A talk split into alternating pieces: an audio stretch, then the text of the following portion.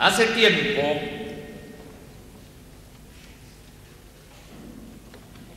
me dijeron, ¿por qué no explicas lo que piensas?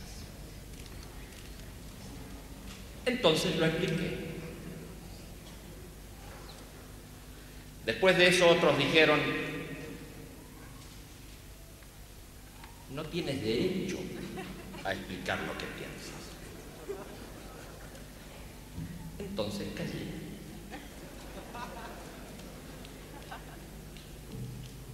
Pasaron 12 años y nuevamente me dicen, ¿por qué no explicas lo que piensas? Así es que lo haré nuevamente, sabiendo de antemano que otra vez se dirá, no tienes derecho a explicar lo que piensas.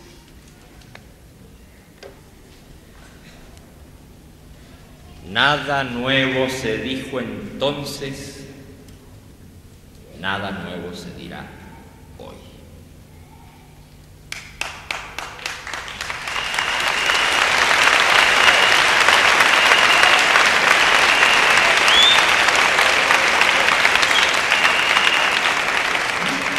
Y bien, ¿qué se dijo entonces? Se dijo, sin fe interna hay temor. El temor produce sufrimiento.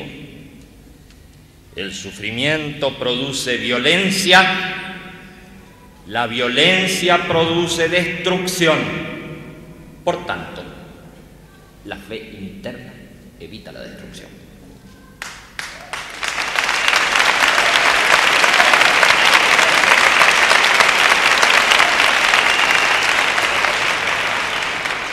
Nuestros amigos han hablado hoy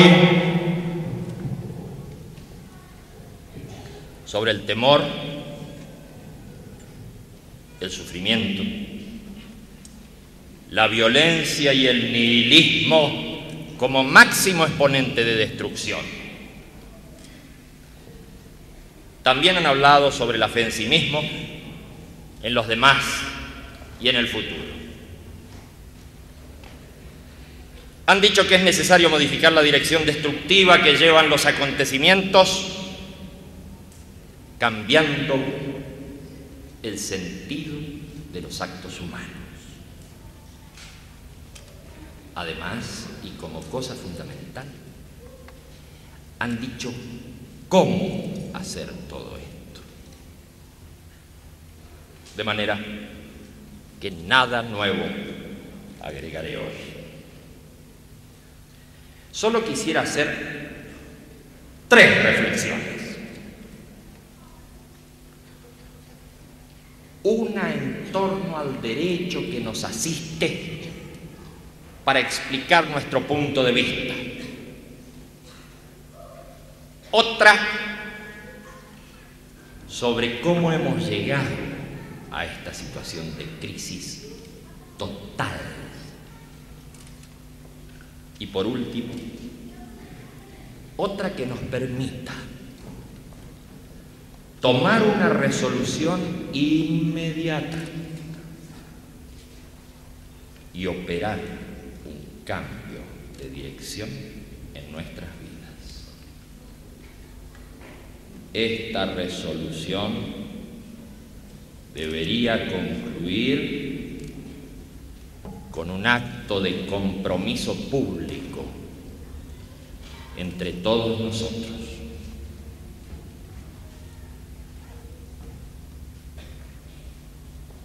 Pues bien, ¿qué derecho nos asiste para explicar nuestro punto de vista y obrar en consecuencia? En primer lugar, nos asiste el derecho de diagnosticar el mal actual de acuerdo a nuestros elementos de juicio, aunque no coincidan con los establecidos. En tal sentido decimos que nadie tiene derecho a impedir nuevas interpretaciones, basándose en verdades absolutas. Y en cuanto a nuestra acción, ¿por qué habría de resultar ofensiva para otros, siendo que no interferimos en sus actividades?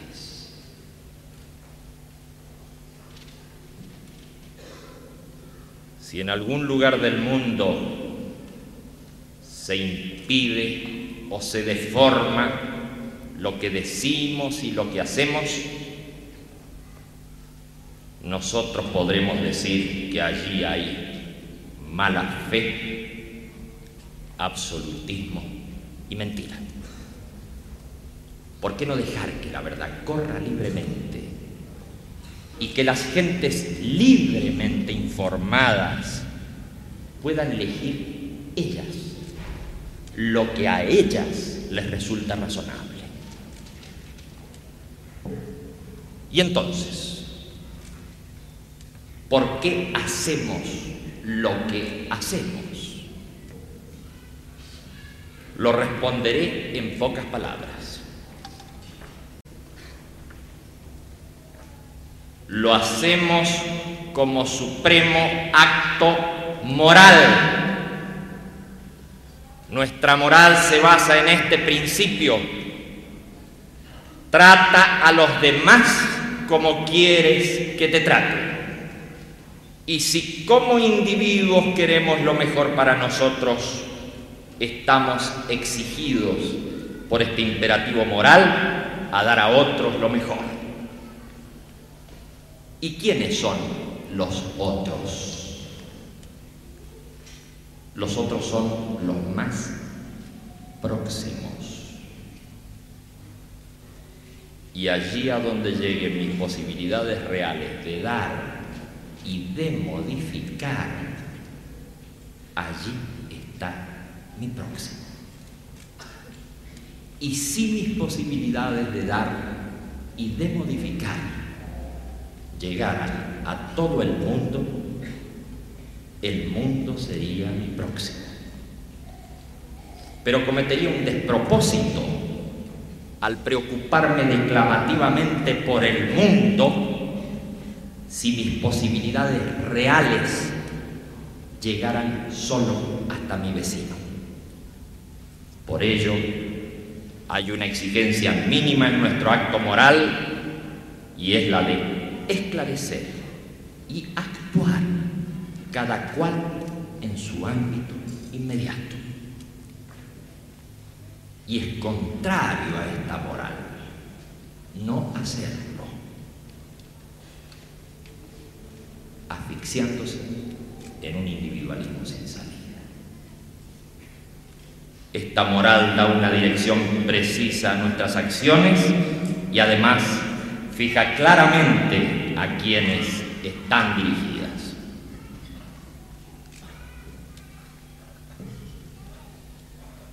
Y cuando hablamos de moral nos referimos a un acto libre, a la posibilidad de hacerlo o no hacerlo.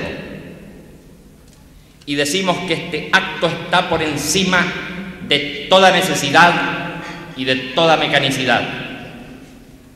Este es nuestro acto libre, nuestro acto moral. Trata a los demás como quieres que te traten. Y ninguna teoría, ninguna excusa está por encima de este acto libre y moral.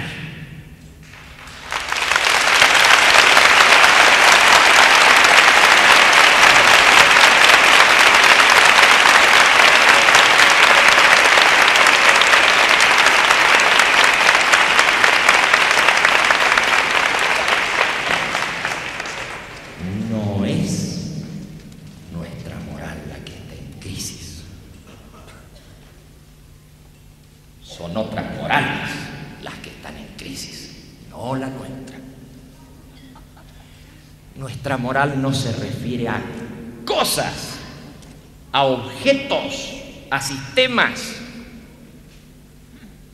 Nuestra moral se refiere a la dirección de los actos humanos. Y toda crítica y toda solución que nosotros hacemos y aportamos orientada en el sentido de la dirección de los actos humanos. Pero hay otro punto que debo tratar ahora. Y se refiere a la situación de crisis a la que hemos llegado. ¿Cómo sucedió todo esto? ¿Y quiénes han sido los culpables? No haré de ello un análisis convencional. Aquí no habrá ciencia ni estadística. Lo pondré en imágenes que lleguen al corazón de cada cual.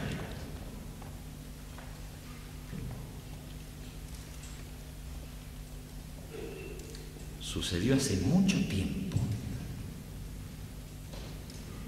que floreció la vida humana en este planeta. Entonces, y con el correr de los milenios,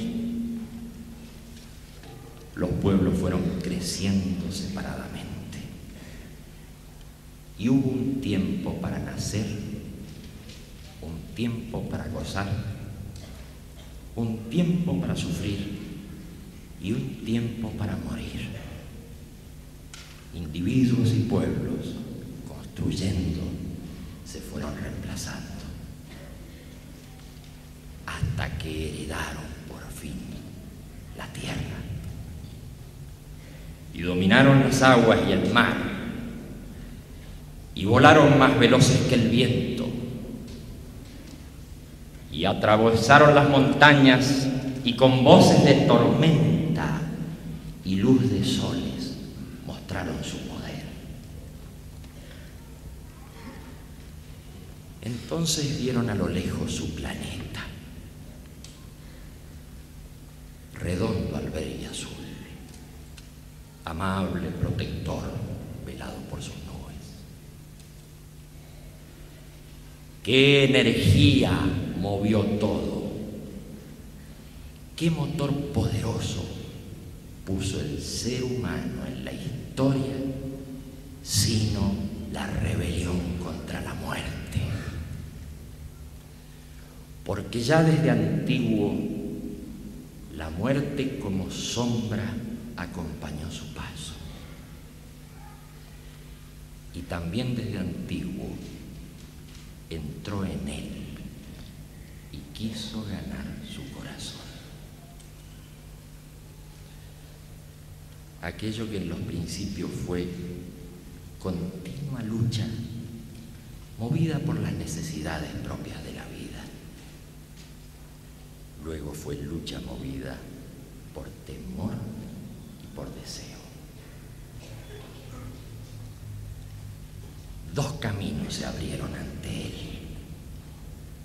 El camino del sí y el camino del. Entonces, todo pensamiento, todo sentimiento y toda acción fueron turbados por la duda entre el sí y el no. El sí creó todo aquello que hizo superar el sufrimiento. El no agregó dolor y sufrimiento. Ningún objeto o relación u organización quedó libre de su interno sí y de su interno no. Luego los pueblos separados se fueron ligando y por fin las civilizaciones quedaron El sí y el no de todas las lenguas invadieron simultáneamente los últimos rincones del planeta. ¿Cómo vencerá el ser humano a su sombra? ¿Acaso huyendo de ella? ¿Acaso enfrentándola en incoherente lucha? Si el motor de la historia es la rebelión contra la muerte, revélate ahora contra la frustración y la venganza. Deja por primera vez en la historia de buscar culpables. Tú y el otro son responsables de lo que una vez hicieron pero nadie es culpable de lo que sucedió. Ojalá en este juicio universal se pueda declarar, no hay culpables.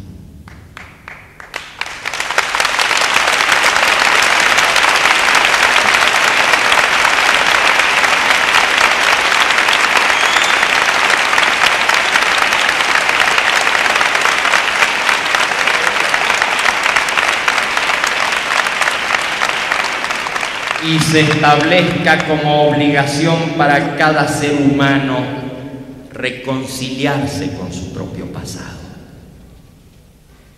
Esto empezará aquí, en ti y en mí, y seremos responsables de que esto continúe entre aquellos que nos rodean, así hasta llegar al último rincón de la tierra. Si la dirección de tu vida no ha cambiado todavía, necesitas hacerlo.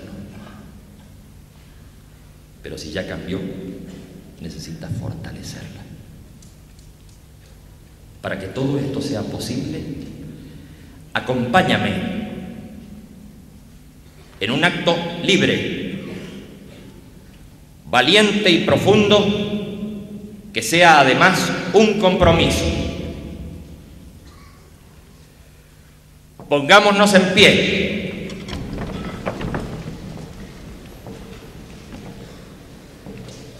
Y frente a nuestro propio futuro, preguntemos,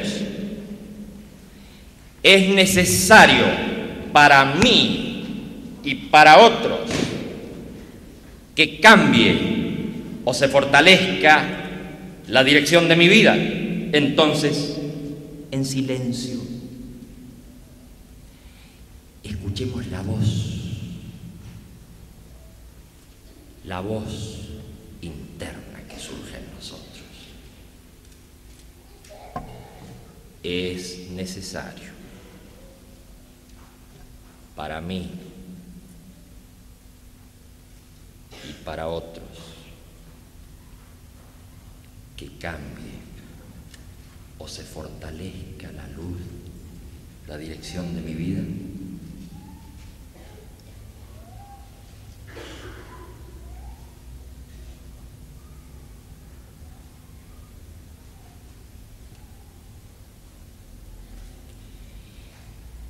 Quiero cambiar o fortalecer la dirección de mi vida.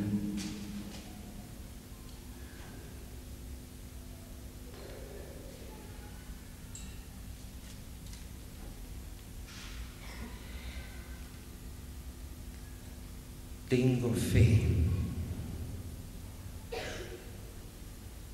en que cambiará o se fortalecerá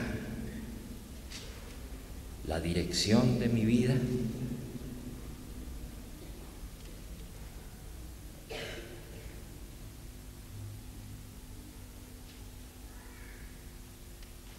Entonces, que brote en mí la fuerza y la luz de la vida.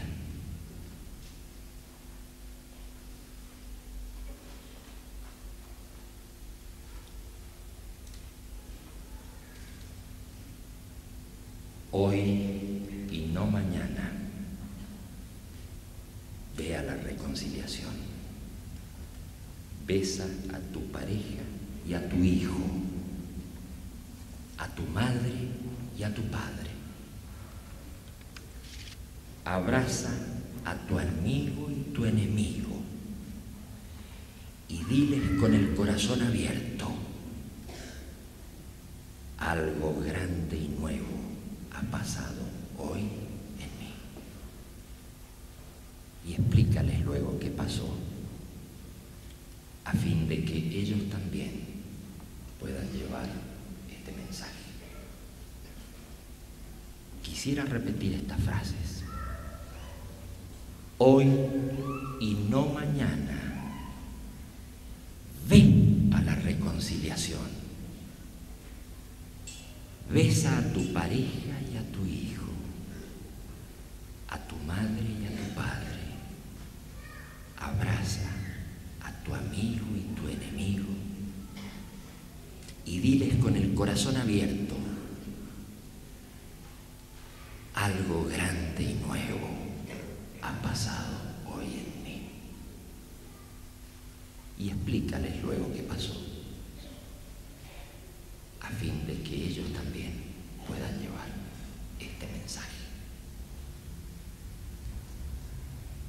para todos paz, fuerza y alegría.